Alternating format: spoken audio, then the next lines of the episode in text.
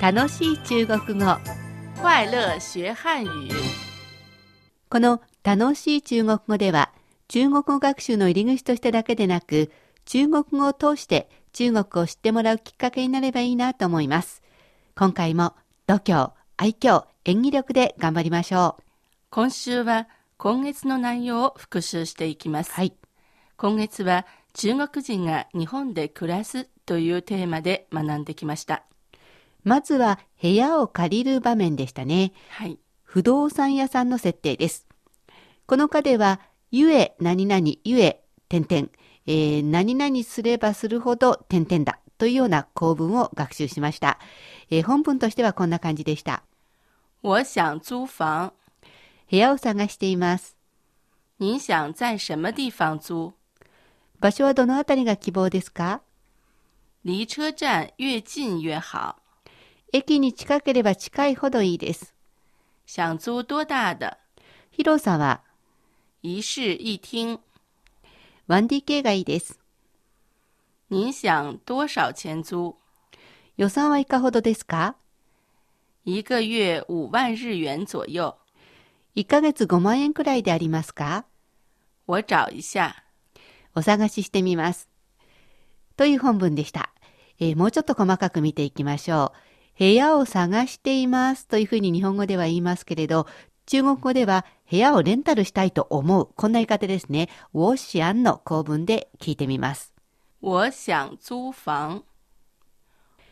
不動産屋さんでは場所やいろいろ条件を聞いていきますね。場所はどのあたりが希望ですかという日本語ですけれど、あなたはどんな場所に住みたいかという、どこで部屋をレンタルしたいかというふうな構文になります。やはり、にしゃん、お客さんですから、人から始めていきます。您想在什么地方租？駅に近ければ近いほどいいです。今回の文法の構文です。何々すればするほど点々だということで、ゆえ何々ゆえ点々ということですね。近ければ近いほどいいということですから、ゆえ、ちん、ゆえ、はお、これを使います。駅から近ければということなんですけれど、駅から離れるのが近ければ近いほどいい。こういう言い方になります。离车站越近越好。えーそして次は広さの条件を聞きます。どのくらいの大きさのところに住みたいですかということですね。想租多大的？ 1DK がいいです。日本語では、えー一つのえー部屋とダイニング、キッチンという言い方をしますが、中国語では一つの室と一つのティンというこういうような言い方をしますね。あまり台所、キッチンがついてるかついてないかというような言い方はしません。えー 1DK にあたる中国語はこんな感じです。一室一厅。条件の最後、予算を聞きます。予算はいかほどですか、えーここでは、あなたは思う。毎回そうですね。人思案。ここから始めていきます。いくらくらいのレンタル。こういう感じですね。您想多少钱租？ 1ヶ月5万円くらいでありますか、えー中国語は1ヶ月5万円くらいということで、このくらいは、図を用、左右と書いて図を用を使います。一个月五万日元左右。お探ししてみます。私探すちょっと。この項文ですね。我找一下。大丈夫ですね。えーそれでは続いて市役所などで住民登録の場面を学習しました。この課では文法、ルークを何々だほはということで家庭を表すもしも何々だったらもしも何々ならばこんなところを学習しました。では復習してみましょう。我刚搬到这里，需要办理什么手续吗？引っ越してきたばかりですけど手続きは必要ですか您需要办理居住登记，住民登録が必要です。请填写这张表格。この用紙に書き込んでください。要看身份证吗？身分証明書いりますか如果有在留卡的话，请给我看一下，もし在留カードがあったら見せてください。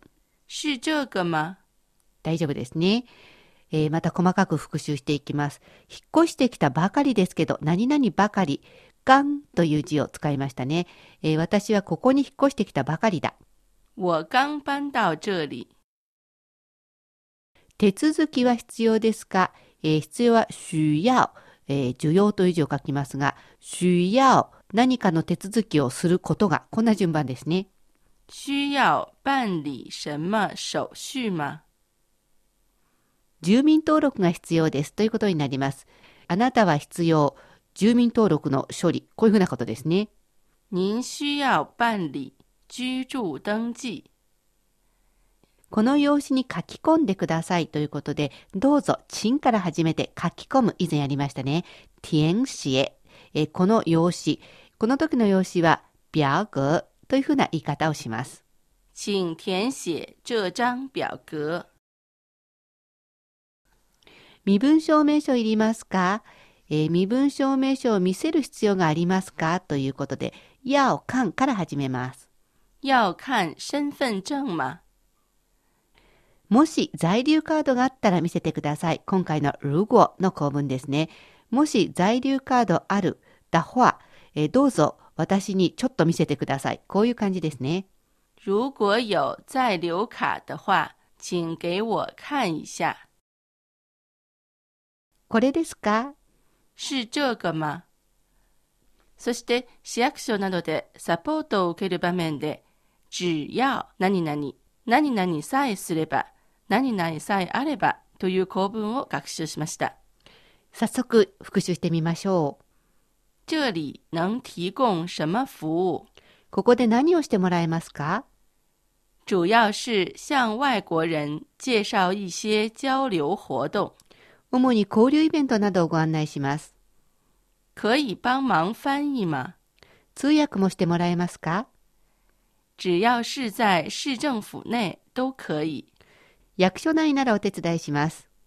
比如说例えば、入学手续等等。学校の手続きなどです。では、細かく見ていきましょう。ここで何をしてもらえますかここは何のサービスを提供することが可能かこういう言い方ですね。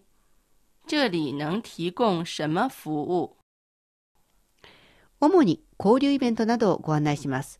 しを使った構文です。主要、えー主には何々です。外国人に向けた交流活動を紹介する。えー外国人に向けて紹介、えー交流活動。この順番ですね。主要是向外国人介绍一些交流活动。通訳もしてもらえますか可以で始める構文です。可以帮忙翻译吗？そして今回の文法。役所内ならお手伝いします。只要是、えー市役所の中であればいいですよ。こういう言い方ですね。只要是在市政府内都可以。例えば、この例えばはもうこの一言覚えてください。比如说，学校の手続きなどです。えー中国語では編入転校も全部入学、入学ということになります。入学手続きなどなど。入学手续等等。しっかり覚えてくださいね。次回の楽しい中国語は今月の総合復習としてゴミの捨て方を学びます。お楽しみに。ここまでのご案内は私、高橋恵子と、シャトーでした。それではまた、学习进步，再见。